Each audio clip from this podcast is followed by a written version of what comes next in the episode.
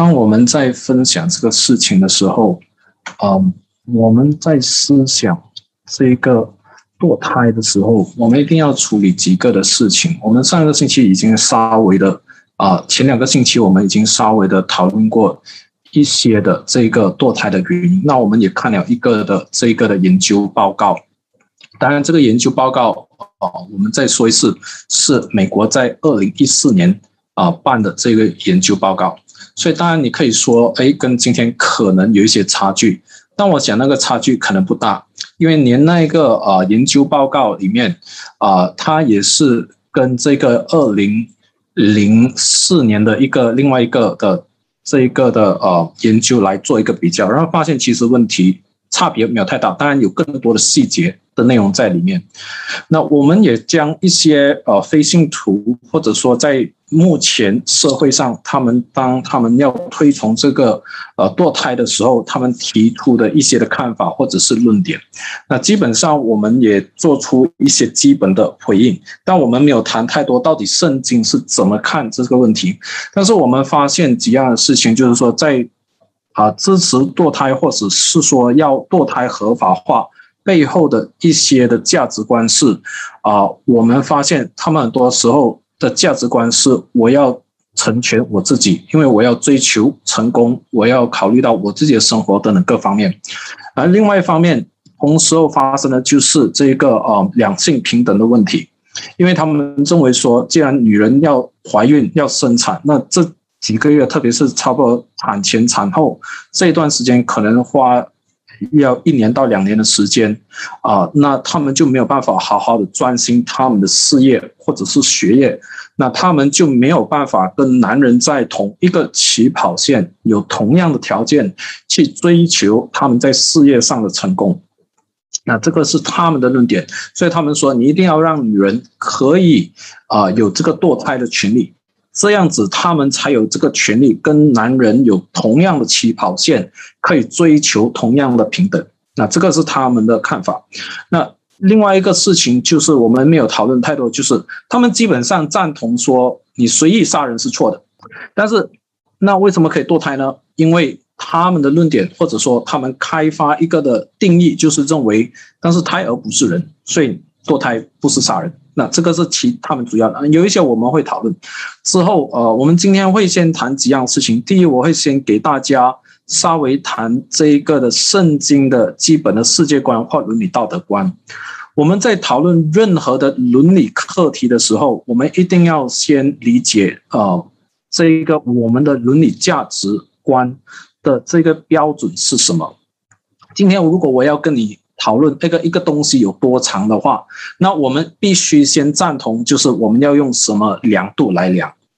如果我们要测量一个东西，我要用这个呃英尺，你要用呃华人传以前旧时代的那种丈啊、呃十啊这样子的方这个单位的话，那我说这个东西是三，那你说是二，那我们是没有办法沟通的。到底你是一点八米还是六尺？那你说是一点八，我说是六，那我们就吵架。其实我们不需要吵架，因为我们的量度单位不一样。所以，当我们测量这个东西，或者我们讨论在伦理过程当中，我们一定要先讨论一件事情：标准何在？那因为我们讨论的是基督教如何看堕胎，所以我们不会讨论太多其他的啊世界观是怎么来看。我们从圣经里面来看。之后我会讨论一啊几样的事情，就是圣经里面特别深入，圣经里面啊谈到跟堕胎相关的经文，那我们会稍微来看这些圣经里面的记载，然后我们讨论它在这个堕胎这个事情上的应用如何。那最后我们会讨论几个的实际的比较困难的情况啊，包括这个优生啊呃优生儿的问题。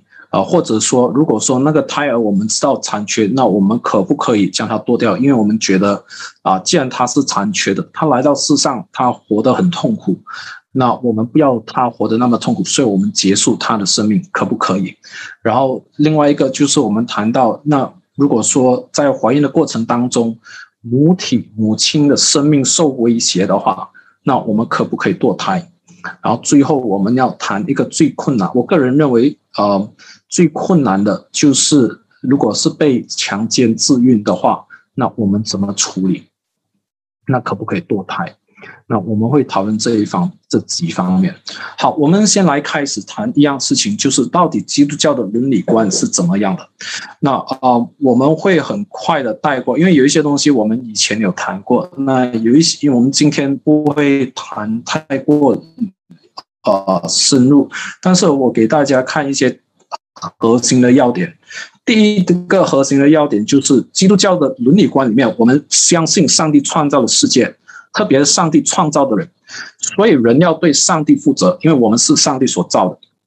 我们人造了电脑，所以电脑要向人负责。如果电脑的运作不能按照人对他心意的要求的话，那这个电脑我们可能换掉，我们可能要去重修，或甚至我们要买过新的。所以这个电脑要对人负责。当然，问题是，当然电脑是没有自我意志的，那人是有自我意志可以做选择。那重点是我们整个基督教世界观。是相信有一位神，这个神存在。那不但他存在，人是他所造的，所以人跟神不是啊不相干的事情，而是人跟神是有直接的创造者跟被造者的一个关系。所以这个是一个基础。第二，不但我们跟神有这个关系的基础，第二，我们认定啊，或者说基督教我们的信仰是圣经是上帝对人的心意的启示。基督教的信仰里面，上帝创造的人不是让人自生自灭，你想怎样就怎样，啊，不是，我们不是一种好像《道德经》这样子说，啊，天地不仁，以万物为走狗，我们不是这样子的一个概念。上帝对人是很看重的，以至于他将他的心意向人来诉说，让人知道我们人生应当怎样活，我们知道可以知道上帝的心意如何。所以我们认定上帝创造了人，所以人要向上帝负责。第二，我们认定圣经是上帝对人的心意的启示。那第三，一个很重要的事情，我们可能没有想到，就是耶稣。我们相信耶稣是基督，他是上帝的儿子，他带来救赎。意思是说，我们相信人是犯罪，人会面对问题的，人是不愿意呃接受上帝的。但是同时候，耶稣是基督，是上帝的儿子，他带来了救赎，使我们能够在面对生活各样困境的时候，我们能够活得有意义、有盼望，能够去面对生命。好，这是几个很核心的呃，这一个的信念，或者说我们基督教信仰里面的一些的信仰的内容。啊，因为这个会影响到我们在面对这个堕胎，等下我们讨论各样的情况的时候，这个就成为我们的基础。那第一个，我我先稍微谈的就是呃，就是创造生命跟价值之间的关系。那我特别要谈这个，因为我们在上一次聚会我们谈到啊，这个堕胎的时候，基本上世俗的堕胎支持堕胎的原因，就是我刚才所谈的几个，要追求自我实现。要追求成功，然后另外一方面就是呃，跟这个有关系的，就是男女平等的问题。其实这个男女平等不是价值的平等，而是同样要有追求成功的平等。所以核心来说，还是对成功的问呃这个定义。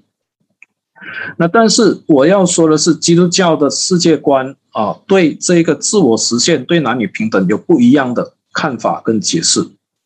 因为对世界观啊，对这世俗或者说说。目前市场上普罗大众世俗的这一个价值观里面，他们认为，或者说世俗心理学里面认为，人一个很核心的呃追求就是要自我实现，特别是 Maslow hierarchy 啊这个的追求，谈到人的五种的需求里面，其中一个最终极的呃追求就是要自我实现，这能带给人真正的满足跟快乐。但是，呃，我们会说，问题是，当你要说自我实现的时候，你要先定义一个东西叫做自我。你如果不知道我是什么，作为人是什么的话，请问你要怎么定义自我实现是什么？那非基督教基本上就是陷入一种的相对的主义里面啊，没有绝对。你你觉得自我实现是什么就是什么啊，这个是他们的。这个想法，那今天不太谈细节跟他们的问题。另外一个就是男女平等的问题，这个也是一个问题，因为到底平等是怎么测量？或者说你的衡量平等的标准何在？那今天我们要谈基督教的伦理观，所以呃，今天会很专注在谈基督教的层面。那在这一方面，我要先提的是人的受造使命跟价值，不是取决于我自己，而是取决于创造我们的上帝。圣经给我们在创世纪的第一章二十六到三十一节，很清楚的说，人是按照神的形象而造的，意思是人像神。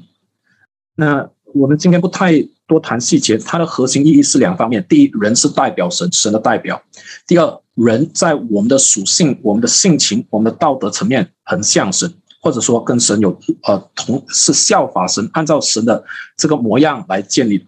所以，我们看到人有德性、有理性、有灵性。我们看到基本上啊，非人类生物基本上都没有这三方面的表现。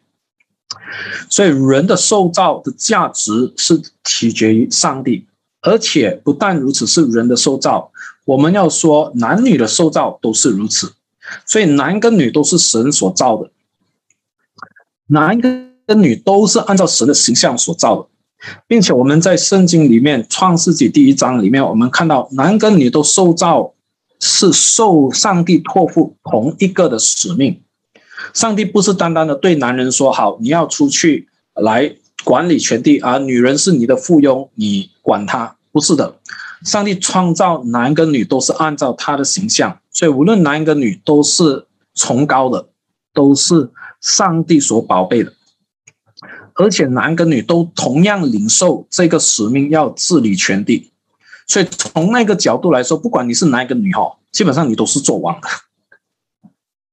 从圣经的价值观里面，我们看到人的尊贵是，不管你是男跟女，你只要是人，你在本位上，从一个客观上帝所创造定义上，你都是王，你都是治理者。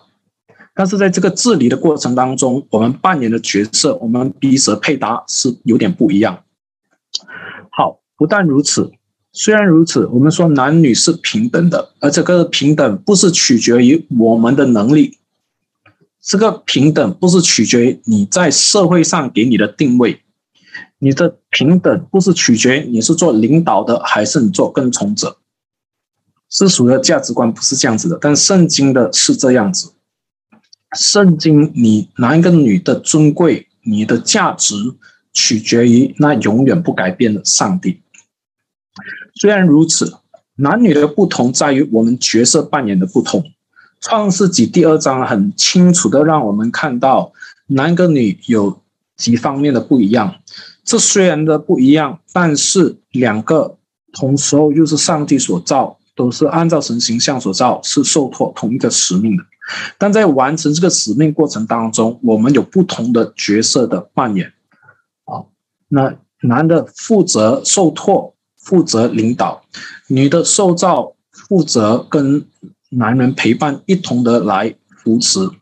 这整个过程当中都表明男女的不一样，但是不等于男女的不平等。好，这个是我们要抓住的。那你会说啊，但是人堕落啦，所以呃，人堕落了，犯罪啦，那一定不是这样子啦。啊，我们看到就算是堕落过后哈，还是一样的原则。上帝没有说哦，堕落过后女的是次等，男的是高一等，没有，也没有说男的堕落之后低一等，女的高一等，也没有，男跟女都在上帝面前承担责任，男跟女继续的要完成一开始上帝所托付他们的使命，甚至我们要说人的生命的价值跟尊贵，并没有因为人堕落了，人是罪人而就低人一等。实际上你在看创世纪第九章的时候。啊，在在圣经里面记载一个故事，就是说一个历史事实，就是发生大洪水，那挪亚一家人就被上帝所拯救。那在洪水过后，拯救过后，那全世界只剩下他们一家八口活着。那上帝对挪亚说：“你要继续的生养众多，遍满全地。不过很重要，在创世纪第九章第五到第七节，他说：凡流你血的。”他的血必被人所流啊，所以意思是，虽然他们是罪人，他们已经犯罪堕落了，但是上帝认为说他们的生命还是尊贵的，因为他们是人的形象，所以他们的血或者说他们的生命不可以被轻易的破坏跟伤害。那核心重点，我盼望大家捉住几样事情，就是人的生命在圣经里面的价值是非常高的，是尊贵的。第二，男跟女都是人，都是上帝所造的，按神形象所造的。虽然有不同的角色，但是我们的价值、我们的定位、我们的尊贵，不是以角色来定，而是作为客观的，是上帝所造的人，是神的形象来定。好，这两个是我们的基础。那接下去我们要讨论几个事情，就是看圣经里面关于啊一些的经文，特别是直接跟这个嗯堕胎相关的。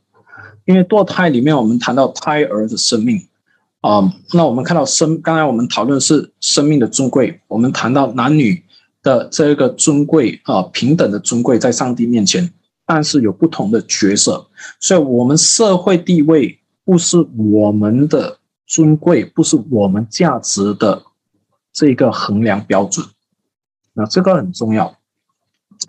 好，那圣经里面在出埃及记啊，圣经第二卷书有一卷书叫叫做出埃及记啊，二十一章二十二到二十五节啊，我们啊我已经放上荧幕，我们一同的来读。一二，请人若彼此争斗，伤害有孕的妇人，甚至堕胎，随后却无别害，那伤害他的。总要按所断的受罚，若有别害，就要以命偿命，以眼还眼，以牙还牙，以手还手，以脚还脚，以烙还烙，以伤还伤，以打还打。好，我稍微先啊给大家解释一下，那圣经里面有一个很出名的东西，叫做十诫。啊，就是在出埃及记第二十章啊，就谈到上帝的十诫啊，十诫第一诫啊，除了我以外，你不可以杀人啊，你不可有别的神等等。那来到第六诫的时候，就谈到你不可杀人。所以圣经里面很清楚的看到人命的尊贵，杀人是犯罪，是错的。那来到出埃及记的第二十一章到第二十三章呢？我们就发现有好一些的案例，上帝呃呃提到启示摩西要写下来，来谈到我们怎么应用这一些的条例。你说不可以杀人，好，那堕胎嘞？或者说像这一个情况，那我先呃，或者说像这个情况，我的太太怀孕了，那不小心打到她，那她跌倒了，然后她的胎儿早产了，那怎么办？啊，举个例子，那当然我跟 Andrew 都目前还是单身，所以这个例呃可以拿我们两个做例子。那但是我要先给大家读这个英文啊，你看，如果你有圣经，你可以看英文的啊，相同的这段经文啊，E 我从 ESV 呃 English Standard Version 来给大家读第二十二节，When men strive together and hit a pregnant woman。so that her children come out, but there's no harm. The one who hit her shall surely be fined, as the woman's husband shall impose on him, and he shall pay as the judges determine. But if there is harm, then you shall pay life for life, eye for eye, tooth for tooth, hand for hand, foot for foot, burn for burn, wound for wound, stripe for stripe. 那一个我们稍微注意的就是说，第一，中文这边写甚至堕胎，OK，中文这边是写甚至堕胎，但是英文刚才我给大家读的时候，你看到它是写 so that her children come out，啊，如果这样子比较的话，其实诶，它是我们今天意义上的堕胎吗？啊，还是说它其实是指？啊，如果我们直接翻译，就是说孩子出来了。那从我们今天的意义上来讲，我们这样对这种情况，我们通常上要么是说早产，要么是说流产，但我们不会说堕胎。因为堕胎通常上是指我们主动的、刻意的使胎儿出来。那但是在这情况不是主动的，也不是刻意的，而是一个意外性。啊，而且这是第一方面。第二方面，他说孩子出来，那如果你注意英文哈，是 children，啊，是复数的，意思是说有可能是多胞胎，啊，双胞胎或三胞胎。当然以前是比较少三胞胎，到可能会有双胞胎，啊，所以不管如何，他是有孩子出来。那所以它可能是指早产，也是可能是指流产。那这这是我们要留意的。那另外一个我们要留意的就是说，好。那现在这种情况哈，这个别却无别害，there's no harm。那请问这个别害指的是经文里面是没有指明，没有明确的说到底是指孩子还是指妈妈还是双方都是？那在通常上这种情况的时候，意思是可以全部都指。因为如果我只是要单指妈妈的话，那我就要讲清楚。如果对妈妈没有伤害的话，那就不要紧。但是你实际想一想，如果说这情况哦，不可能是对妈妈没有伤害，因为妈妈已经要产出那个孩子，她就已经是早产。对，所以当她胎儿，所以我看到，所以中文是叫堕胎，但是我刚才给大家读英文，就是要让大家知道，这个甚至堕胎啊，其实它指的是孩子出了来。那中文我们如果翻译成伤害有孕的妇人，然后孩子出来，好像有点奇怪，所以甚至是堕胎，因为他不一定让孩子出来。OK，所以啊，我们要从他们的角度理解。那但是这里，所以我们回到来这一段经文的时候，我们看到他是谈到有两个情况，总。总的情况就是两个人打架、吵架、有争斗，然后孕妇在旁边啊，可能她要进来帮忙她的丈夫，或者是他们两个在争斗的时候啊，不小心就碰到了那一个的有孕的妇人啊。你知道，在打架两个人在火气上的时候啊，周围的会可能会殃及池鱼。那但是他谈到这个情况，就是影响到那个有孕的妇人，甚至让胎儿出来之后。那但是这个却无别害，因为他说随后却无别害，就是说之后没有造成进一步的这个损伤，可能啊这个孩子出来之后他没有事，妇人休息一下子啊几天过后也发现啊恢复了，没有太其他的问题，没有伤到手，没有断手，没有断脚，all，right 等等各方面。那这种情况之下哈，那伤害他的总要按妇人丈人丈呃妇人的丈夫所要的，照审判官所断的受罚，所以他要负责，他要被处罚，不管他是赔偿呢还是怎么样，他要付代价。那第二种情况是若有别害，right？再说一次，这个别害没有指明是对妈妈还是对胎儿，所以我们会说都包括在里面。因为都可能受到伤害。如果这一个呃早产或者是流产的话，或者对母亲造成伤害的话，那就要以命偿命，以眼还眼，以牙还牙，以手还手，以脚还脚，以闹还闹，以上还上，以打还打。那我先说，就是说这个呃以眼还眼，以牙还牙，不是一个报复性的用词。Alright，这个不是报复性。我们华人，我们通常以牙还牙，通常上是指报复啊，人家打你，你要打回他。这个啊，人家做初一，你要做十五。那这个是我们华人的概念。但是圣经在这里谈到的时候，他的这个上下文指的是审判官要决定判罚，所以他这里的重点不是你要带着一个报复的心理去报复他。而是要在法官审案的过程当中持守公义，你对他的处罚要按照他做造成的伤害成正比。他伤害了人的眼，那他要付出跟眼相等的代价。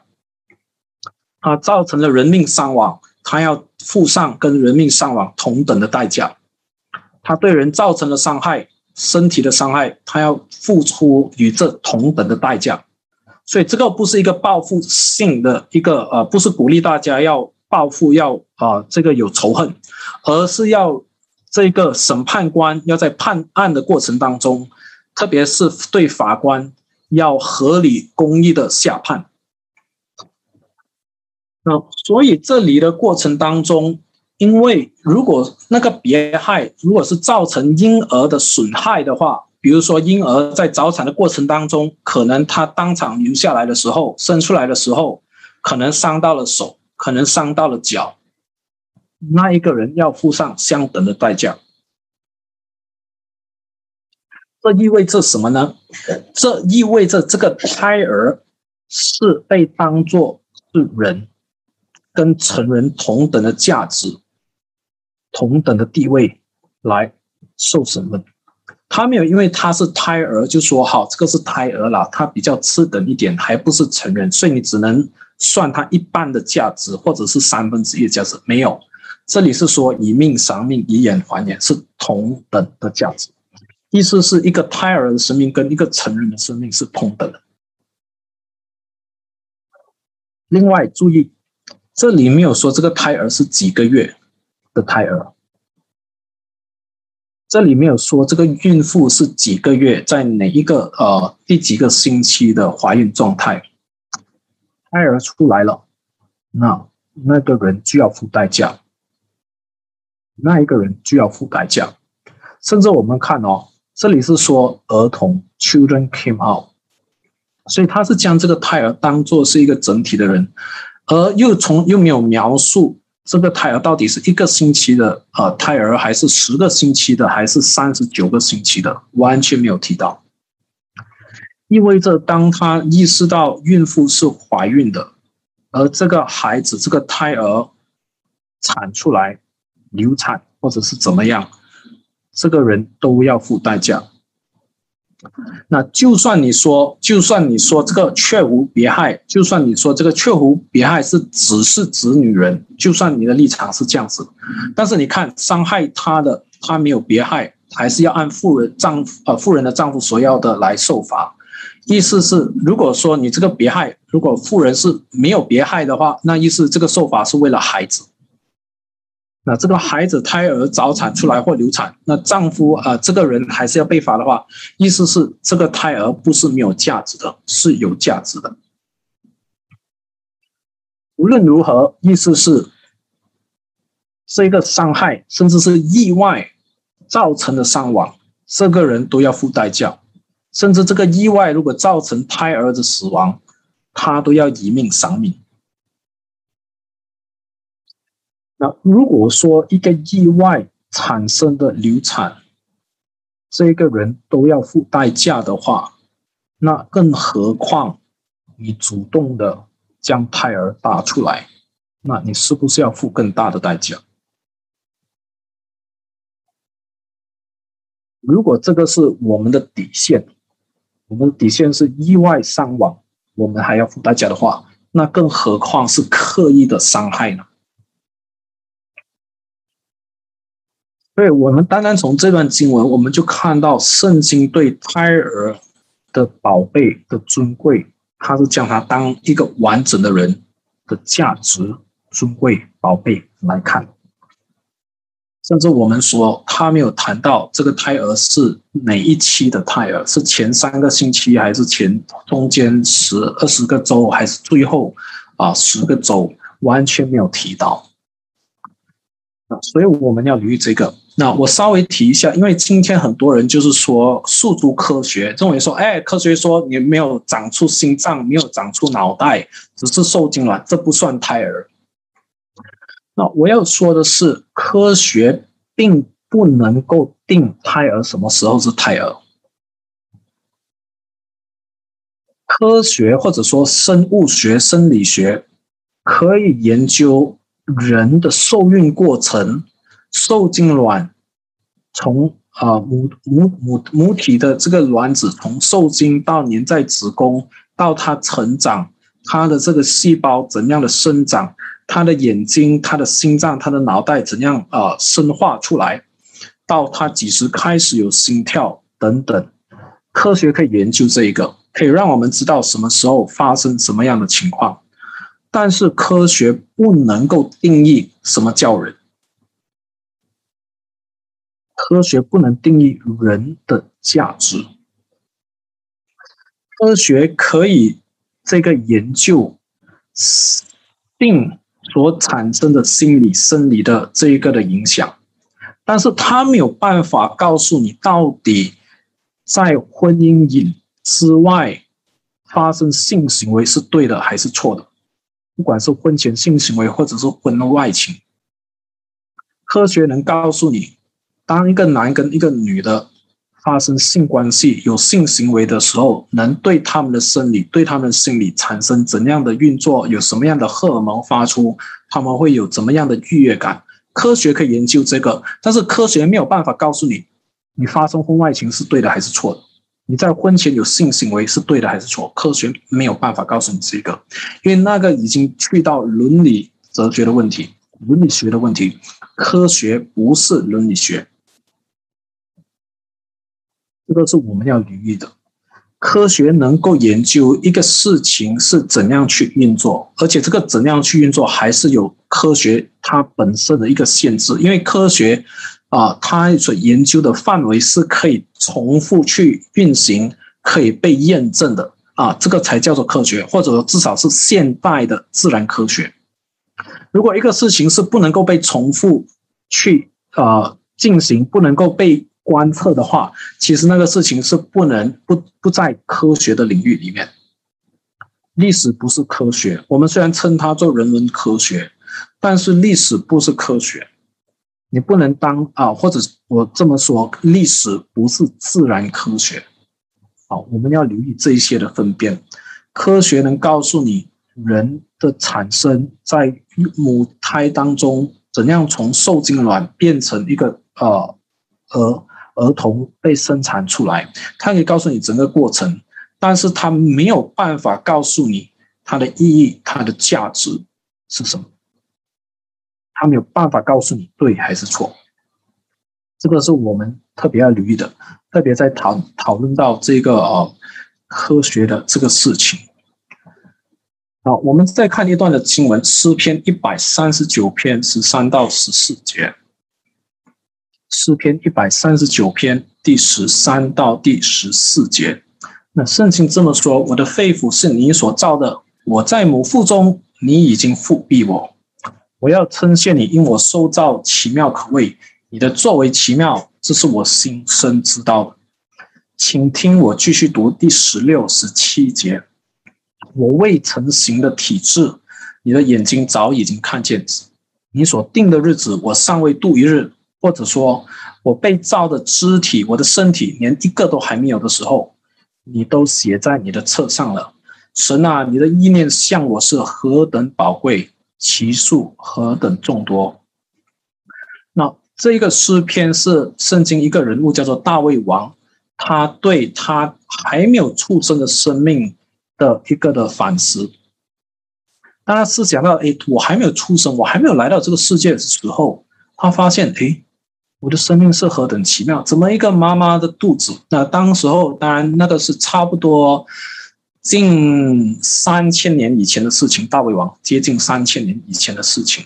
那那个时候还没有现代的生物学，他不知道到底母胎里面到底是怎么样的运作。他知道一个女生平常瘦瘦的，那后来怀孕了，越来越肚子越来越大，然后有一个孩子就这样子跑了出来。他在思想这个时候，他就说：“哎。”哇，这个是很特别、很奇妙的事情，怎么可能发生的呢？他在思想这过程的时候，他是称那一个在腹中的不是他动物的他物体的他，而是称我。意思是，他当那一个是一个位格一个人来看待。那圣经当然不但有这一段经文，还有其他的经文也谈到。啊，人圣经谈到胎儿的时候，是当做一个人来看待啊。比如说约伯记三十一章十五到十八节，比如说何西亚书十二章第三节，这些经文都谈到在胎儿的时候，或者说当他描述到胎儿，谈到胎儿的时候，都是当是一个人来看待。甚至我要告诉你，另外提一下。圣经没有一段经文在谈到胎儿的时候，是以非人来讨论，胎儿，每一次提到胎儿都是当做是人，或者说跟人等量齐观来看待。没有一段经文在讨论谈到胎儿的时候，当他不是人来看待，这个是你们要留意的。啊，第五十一篇的第五节啊，这一篇可能对基督徒也是相当熟悉的啊。这个啊，这个大卫他在犯了奸淫的罪之后，那他写了这首诗歌来跟上帝忏悔他的罪过。他谈到一样事情，他思想到他生命的时候，他承认他在罪孽里生的，在我母亲怀胎的时候就有了罪。或者说，在他还在母亲的胎腹里面的时候，他就已经犯了罪。那但是我们从圣经里面，或者说你你当然想一个伦理的问题，就是如果孩子胎儿不是人的话，他怎么可能犯罪？犯罪已经预设了一个人是能够做决定，他是正常人，他能够做决定，他能分辨，能够做选择，他有伦理道德价值观。当他谈到在母亲怀胎的时候就有了罪的时候，表明孩子就已经能够犯罪。那当然，这些经文你可以说有一些人会说：“哎，这些经文只是一个夸张的说法，因为诗词嘛，诗词就是要夸张嘛，就你用一个比较笼统的说法啊。就算你如此说，你在圣经其他的经文都没有一处提到胎儿不是人。”甚至我们谈到呃，比如说另外一个例子，我在这边没有提的啊，就是圣经里面有一个人叫做参孙的，那他从上帝是特别让他的父母怀孕生他，然后就靠一开始就对他的父母说啊，这个孩子生下来之后要给我做特别的一个人物啊，这个特别的身份是叫做拿西尔人，那。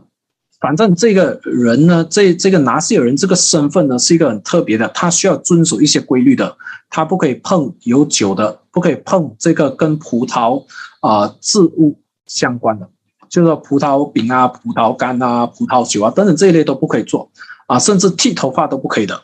那但是上帝在他还做胎儿在母腹当中的时候，他就跟他的母亲说，这个孩子是要做拿西尔人。那意思是，他从母腹就已经是拿西尔人，但是你要做拿西尔人，你首先得是个人呐。你不是个人，你不能做拿西尔人，你明白吧？所以参孙在母腹中的时候，上帝已经当他是人来看待，甚至要求母亲，因为你的胎儿是拿西尔人，他不可以碰这些东西。而如今他还没有生下来，在胎里面，所以你做母亲的也不可以碰，免得你让他破戒啊。这个是你要留意的。好，我们稍微做一一个的小结。那到现在为止，我我盼望你发现圣经几个方面的教导。第一，生命是尊贵的，生命的价值跟宝贝在上帝面前是很珍贵的，不管是胎儿或是成人，是有同等在上帝面前的价值。第二，胎儿啊。圣经，你看到对生命的保护跟拯救是那么的强调。那今天，如果上帝特别在圣经里面，你看，可以圣圣经可以提很多东西的，但是他提到就是说，呃，你孩子的这个生命哦，如果你两个人成人在打架，你不晓你们打是你们的事，但是如果你伤害到孕妇，使孩子出来造造成伤害的话，哎，你要负责，你不要告诉我这个是纯粹的意外，也不要告诉我说不知者无罪，哎，你要负责。就算你不知道那个女的怀孕了，那你反正你照她使她胎儿出来，你要对他负责。那今天当这个铭文写下来的时候，成为一个法律的时候，那而且圣经是呃这个呃出埃及记作为一个律法书是要清楚教导整个以色列人。那意味着你如果是一个以色列人的话，你会特别留意，你跟一个人吵架，你会留意哎旁边有没有一个孕妇，如果有孕妇的话，你最好离她比较远一点。啊，如果你要跟那个男的吵架的话，你会说：“哎呀，我们出去外面解决。”你不会在当场解决，因为如果你知道你不小心弄到他的话，伤害到他，你要负责。下一个，你发现圣经对胎儿的描述都是当做是一个人来看待，而不是当做一个非人的物体，不是当做只是你身体里面的一个器官细胞，是你随意可以处置的，不是，它是当做一个尊贵的人来看待。当我们这样子想的时候，哈，一个很重要的结论就是，堕胎等于杀人，堕胎等于杀人。那当我说到这里的时候，我稍微提一样事情，我不知道当中有没有人你可能曾经堕过胎。我从一开始的时候，我提到一样事情，我们相信耶稣基督是救主。我要告诉你的是，如果你真的曾经堕过胎，不管你是基督徒还是非信徒，我要告诉你，我们的罪在耶稣里面可以得到赦免。我们的罪在基督里面是可以被原谅、可以被饶恕。当我们真诚的相信他、悔改、依靠他的时候，耶稣已经在十字架上为我们死，代替我们的罪，所有的罪，包括如果你已经曾经犯过堕胎的罪，上帝已经为你死，你悔改相信他，你可以得到赦免。我们谈到这一些的时候，我们看到圣经对生命的尊贵的价值跟宝贝，甚至连胎儿都是那么的看重。我们应当对生命有更深的可爱啊，这个保护的这个尊重，这个的看重。好，嗯，时间的关系，我先提我们几个要讨论的事情。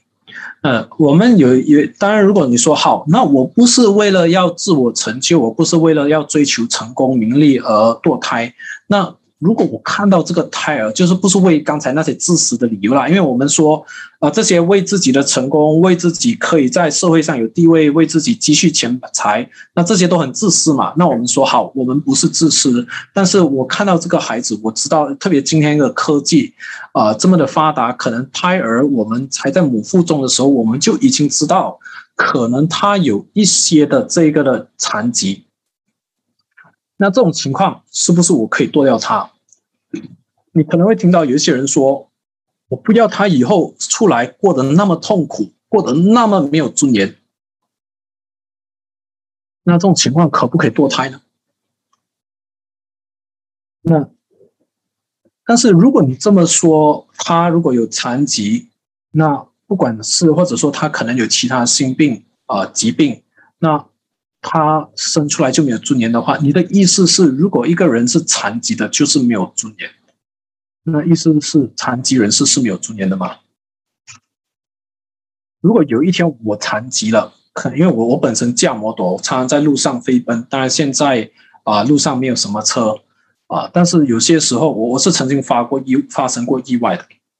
但如果我有一天发生意外，我断了一只手或断了一只脚，那按照你的理论。按照你这里的逻辑，是不是我就不是人，我就没有尊，我就没有尊贵，我就没有活着的资格跟价值？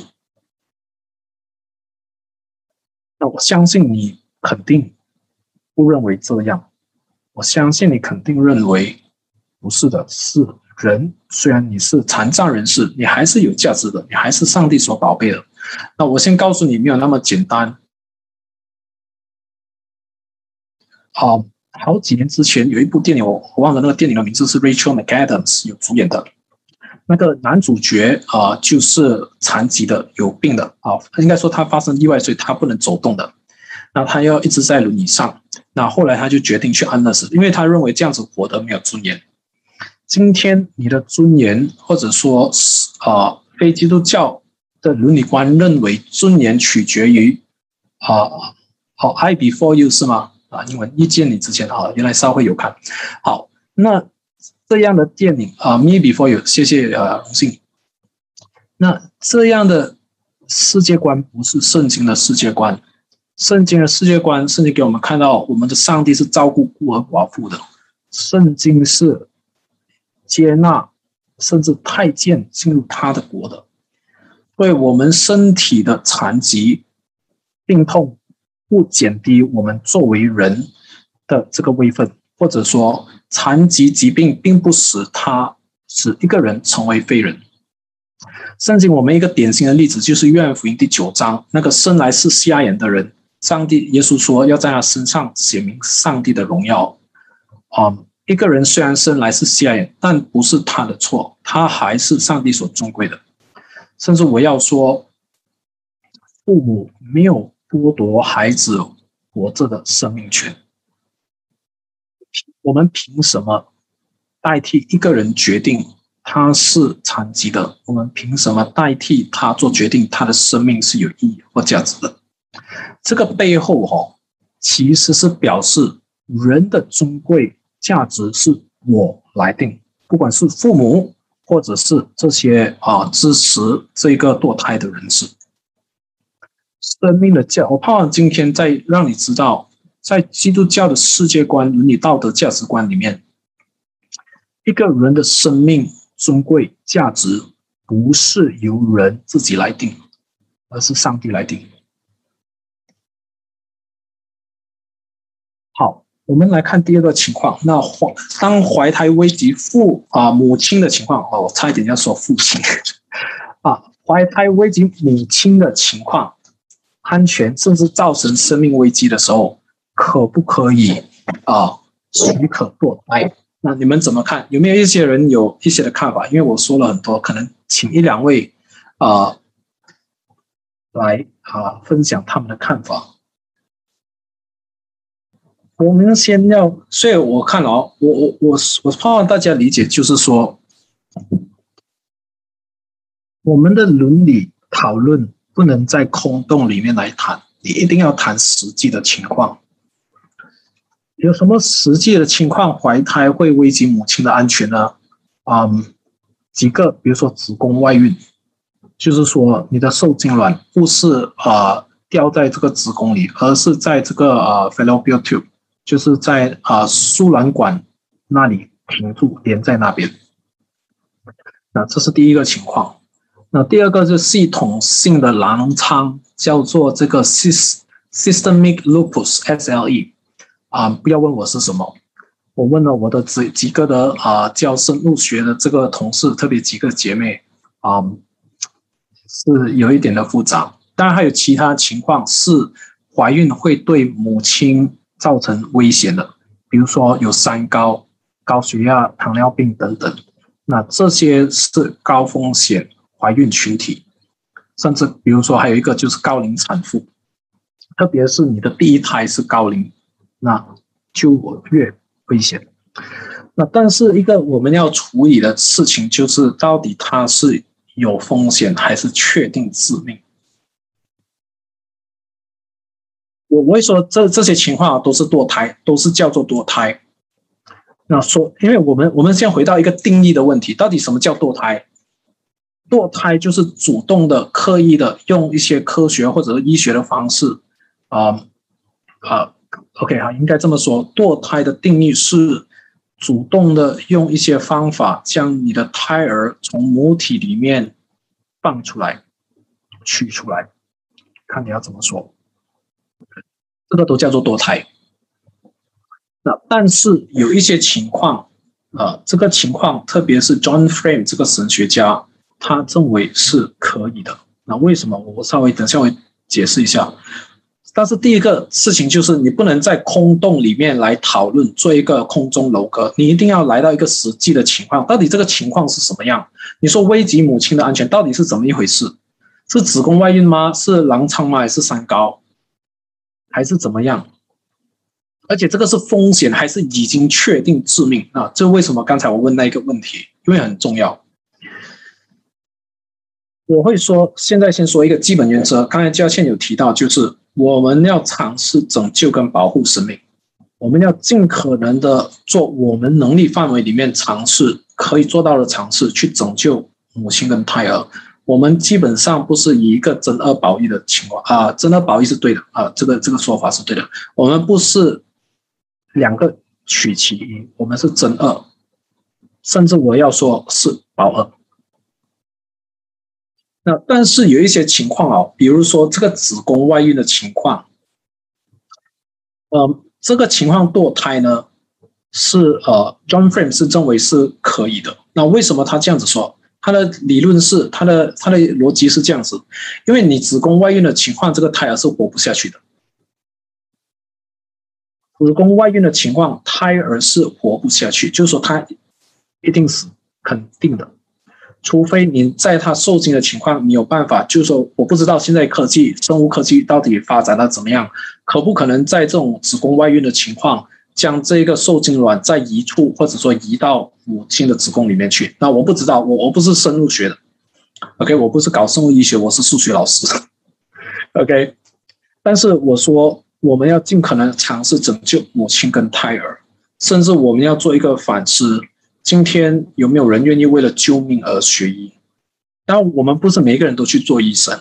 但我是说，我们有没有一些人是你思想到这些的情况，你愿意不要去做一份工作，是为了赚钱，为了争取社会地位，而是你看到上帝在你生命中给你对生物学、对这个生物医学。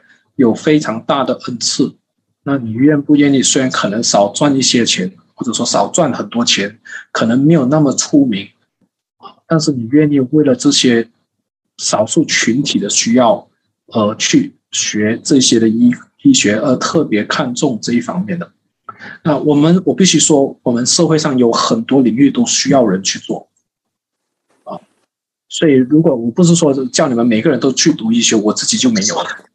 All right，但是我会鼓励说，当你考虑你在大学念什么科系的时候，当你考虑以后你要干哪一行的时候，你愿不愿意不是你的考量，不是先考量你可以赚多钱，你可以爬多高的楼梯，而是你考虑上帝给你的恩赐，你是先考虑这个社会有哪个方面是有一些困难，有一些需要，你愿意去爱人，爱这些生命，而去学医，而。开发新的技术来保护这些的胎儿。那我要说的就是，比如说狼疮跟这个三高，只是提高风险，而不是必然的伤害，不是必然的致命。当然，你需要知道，我怕大家理解，就是每一年有很多的女士啊，或者说孕妇在生产的过程或生产过后，因为这一个这样那样的原因而失去生命，特别在这一个的第三世界。啊，未发展做或者说发展国家，啊，有许多人因为没有得到照顾而失去生命，在生产的过程当中，可能是一两父母亲孩子都失去，也可能母亲可能生产过后啊流血过多而致死都有。所以啊，这些是希望大家考量的。那当然，我的同事有提到另外一个情况，就是说，比如说你的胎儿。可能在已经在母腹里面了，就是它不是子宫外孕，它掉在子宫里面。但是我的同事跟我提到有一个情况，因为她是妈妈，也是生物学的，她就跟我提到一个情况，是很很可怜的，很伤心的，就是说，比如说你的胎儿在子宫里面，但是过了几个月，突然间他没有心跳，或者说他可能到三十个星期了，好几个器官都没有长出来。那这些情况堕胎的话，我认为是不是杀人？因为他已经死了。就说这个胎儿已经在母腹中，虽然还在母腹中，虽然你是堕胎，但是他已经死了。啊，这种情况不叫做杀人。OK，这种情况的堕胎不是杀人。这种情况啊，虽然从程序上、从定义上，我们会说是堕胎。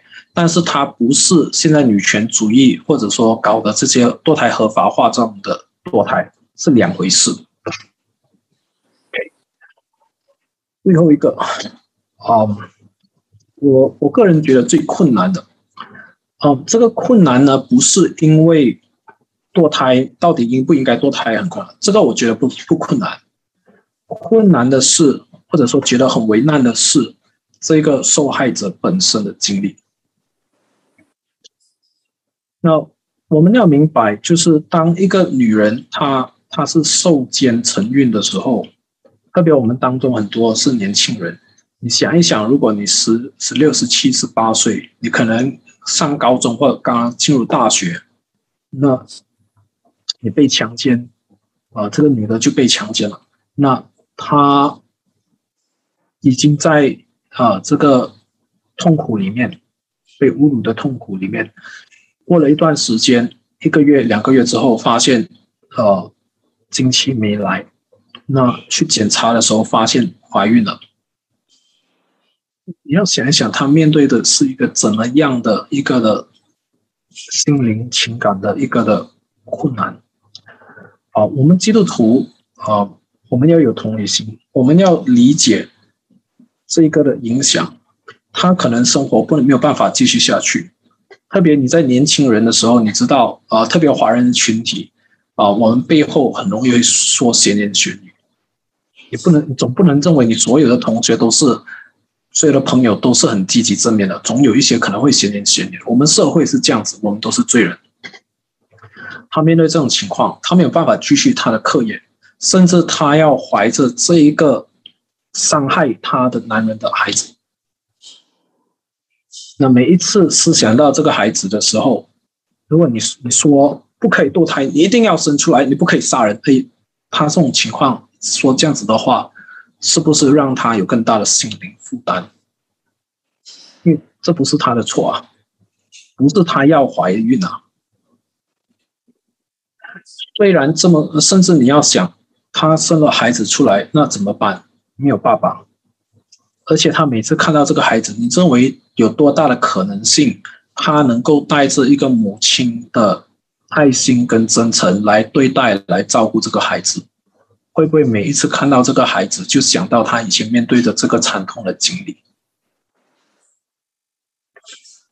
我先提这一些，因为我们必须理解，必须考量他的困难。虽然如此，我还是说不可以堕胎，不是最好的做法。为什么呢？圣经的一个原则是以公义跟爱来对待面对困境的仇敌。当我们看，比如说出埃及记二十三章第四到第五节的时候，提到，如果你的敌人，你的敌人他面对一些困难，他的驴子呃被重物所压，在那边他要帮助他的驴子来扶起来，拯救他的驴子脱开这个的重担被东西压着。但是他一个人又处理不到，而这个人是你的敌人。你在路上遇到他的时候，圣经说你一定要上去来帮助他，来救这个女子。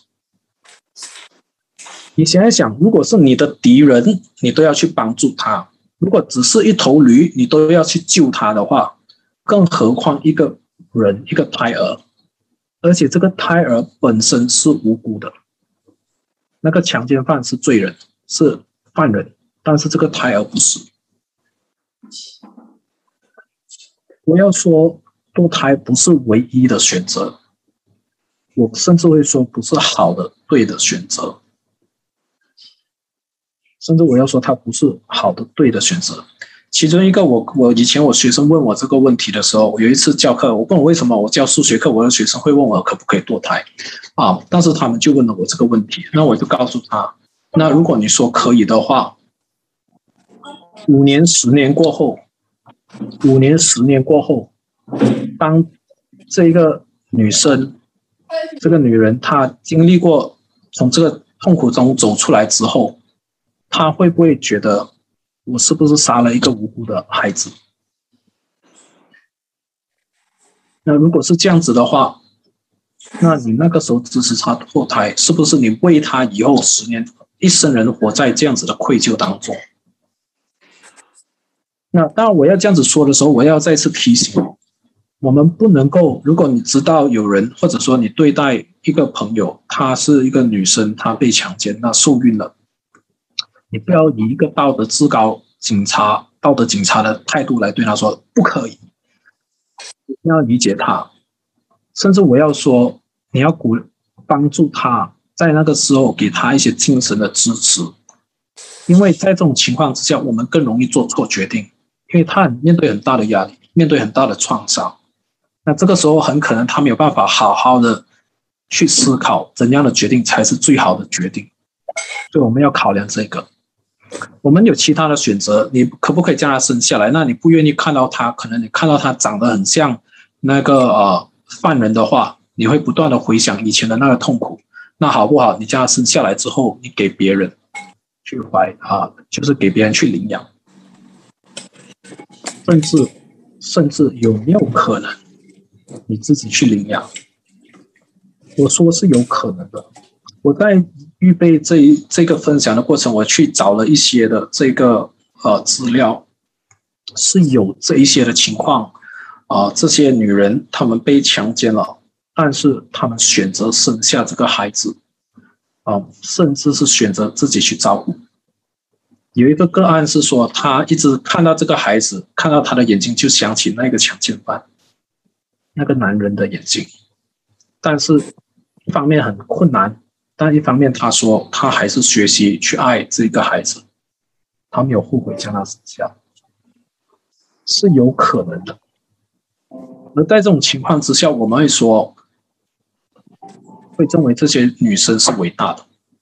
我会说，基督徒，我们因为基督的恩、基督的爱，我们可不可能靠上帝的恩典去抚育他？那当然，这个不是绝对哦，这个不是勉强哦。就说，如果他愿意的话，感谢主；如果他不愿意的话，我们就鼓励他说：“你生下来，你让别人去领养，你不要去剁掉他。”但是这样子说的时候，如果他是一个年轻人，那他怎么办？他的课业怎么办？他的生活怎么办？基督徒，我们应当思想的就是，可不可以给给予这个受害者一一些的鼓励跟支持，而实际的鼓励跟支持。比如说，有没有办法供应？就是说，因为他可能担心，好，我这样子我不能继续工作，不能去读书的话，我延迟学业，那我学费怎么办？有没有可能我们供应他学费？有没有办法我们暂时接待他去我们的家？过一段时间，因为可能他没有办法有人照顾他，我我们要在想，是不是有可能给予实际的关爱、帮助跟同理，而不是带着一种的道德至高的态度。我告诉你，你不可以等等这一方面，我想那个是很骄傲的。我们一定要理解对他的影响啊，但是我们一定要鼓励他说，胎儿是无辜的，他的生命是宝贝的。你不是一定要照顾啊，不是一定要生下来照顾他，但是你可以生下来之后交给别人领养。稍总结就是人是尊贵的。我怕在这个过程当中，我们要反思一几个层面。第一，我们要反思道德伦理啊，到底是谁定对还是错？谁定生命的价值？我们在整个的堕胎的讨论当中，我们思想是要保护生命还是贬低生命？堕胎是不是意味着我认为这个胎不是一个人？我认为它是没有价值的，我认为它没有资格活着，我的生命更加重要。这里也是要有一个价值的反思，哪一个才是重要的？胎儿的生命还是我的社会地位、财富累积、我的成功？我要说，在基督教世界观的这个伦理观里面，我们看重人的生命、人的尊贵、人的意义价值。我们并没有，我们也不应当忽视，呃，一些特殊的情况面对的困难，包括我们刚才提到的这个呃怀孕母体的危生命危机，谈到这个孕妇啊这个受奸成育的情况，我们应当有同理心。但一方面，我们并没有撇弃。人的尊贵意义跟价值，而是思想我的责任，我可以怎样去服务，怎样去服侍，去帮助，去支持啊这些的受害群体。好，我分享到这里，我们做一个祷告。当我们来到你面前，我们思想到胎儿的生命的时候，我们再次感谢你，因为你看胎儿何其宝贵。我们在母腹中还未度过一日。甚至我们还没有存在之前，主你已经看顾，你已经视我们为宝贝。因此，主求你赐恩，使我们知道在堕胎的事情上，我们应当怎样的去看待，怎样的去保护生命，啊，去保护胎中这个无助的生命。主求你赐恩，好，我们在面对一些困难的情况，我们需要你赐给我们更大的谦卑。真诚的爱心去思想，怎样去帮助、去服侍他们。主求你怜悯我们啊！盼望这样子的一个聚会，主你去对我们说话，使我们认识生命的尊贵。你看我们的生命何等的宝贝，我们感谢你。祷告奉主耶稣基督名求，阿门。